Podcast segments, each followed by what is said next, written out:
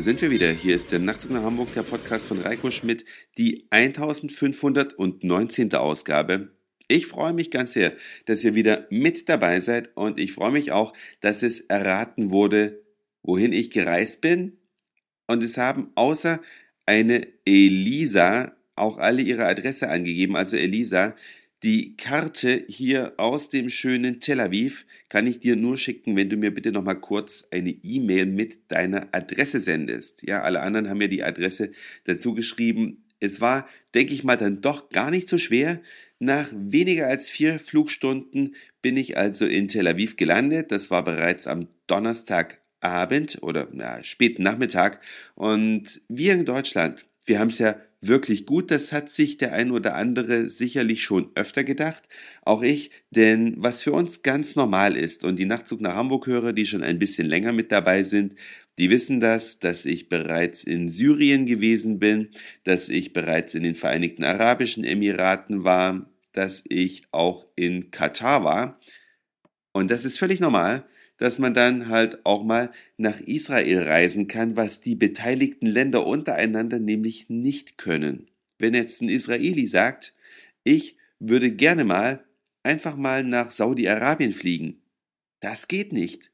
Oder wenn die Jugendlichen aus Damaskus einfach mal sagen, lass uns ein tolles Wochenende in Tel Aviv machen, das geht auch nicht. Die Länder lassen sich oder ihre Staatsangehörigen gegenseitig nicht ins Land. Was für eine bekloppte Welt, könnte man sagen, ja, die Länder sind untereinander im Krieg, auch wenn man das hier in Tel Aviv gar nicht so mitbekommt, wobei die Israelis selbst sagen, dass es zwei Länder gibt. Es gibt das Land Israel und es gibt das Land Tel Aviv, es hier irgendwie so ganz anders zugeht als im restlichen Israel. Und auch die Israelis selbst sind nicht alle so sehr glücklich mit ihrem Land ich äh, kann jetzt nur ausschnittweise wiedergeben, was ich erfahren habe, und das mag die Realität nicht immer und überall hier im Lande abbilden. Aber vor meinem Abflug habe ich eine junge Israelin kennengelernt, die sich einfach neben mich gesetzt hat und mich angeschnackt hat, ob ich das erste Mal nach Tel Aviv fliege.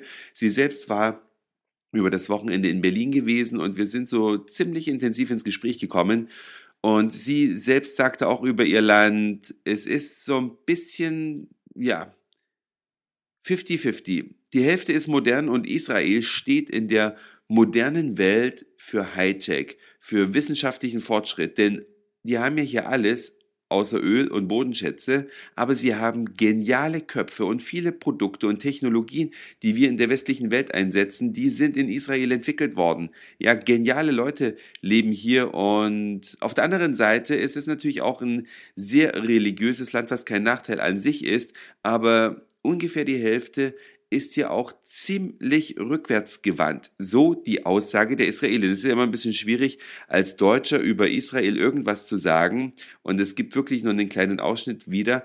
Aber nicht alle Israelis sind glücklich mit ihrem Land. Und große Überraschung, die Deutschen genießen ein sehr, sehr großes Ansehen. Ja, es ist wirklich verrückt. Man hat ja immer eine andere Vorstellung und denkt, hm, die mögen uns nicht, die können uns nicht leiden. Und vielleicht zeichnen auch die Medien in Deutschland ein anderes Bild, als die Realität tatsächlich ist. Und wisst ihr, was mich sehr, sehr umgehauen hat? Der schwarze Humor ist hier nicht nur verbreitet, sondern noch viel schwärzer als der britische Humor. Ich habe Juden Holocaust-Witze erzählen hören.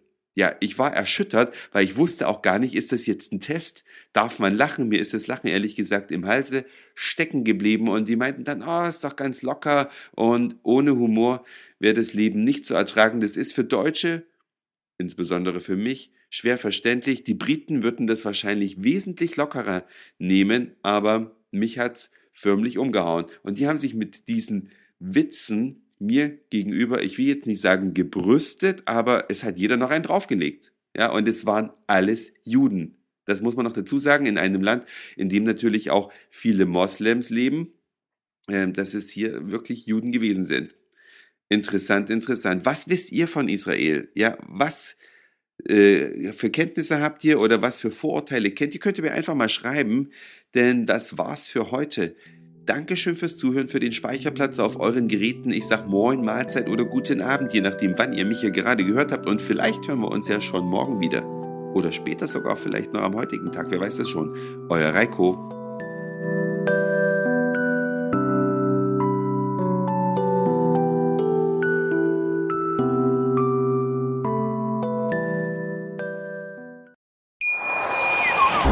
Schatz, ich bin neu verliebt. Was? Da drüben. Das ist er. Aber das ist ein Auto. Ja, eben. Mit ihm habe ich alles richtig gemacht. Wunschauto einfach kaufen, verkaufen oder leasen. Bei Autoscout24. Alles richtig gemacht.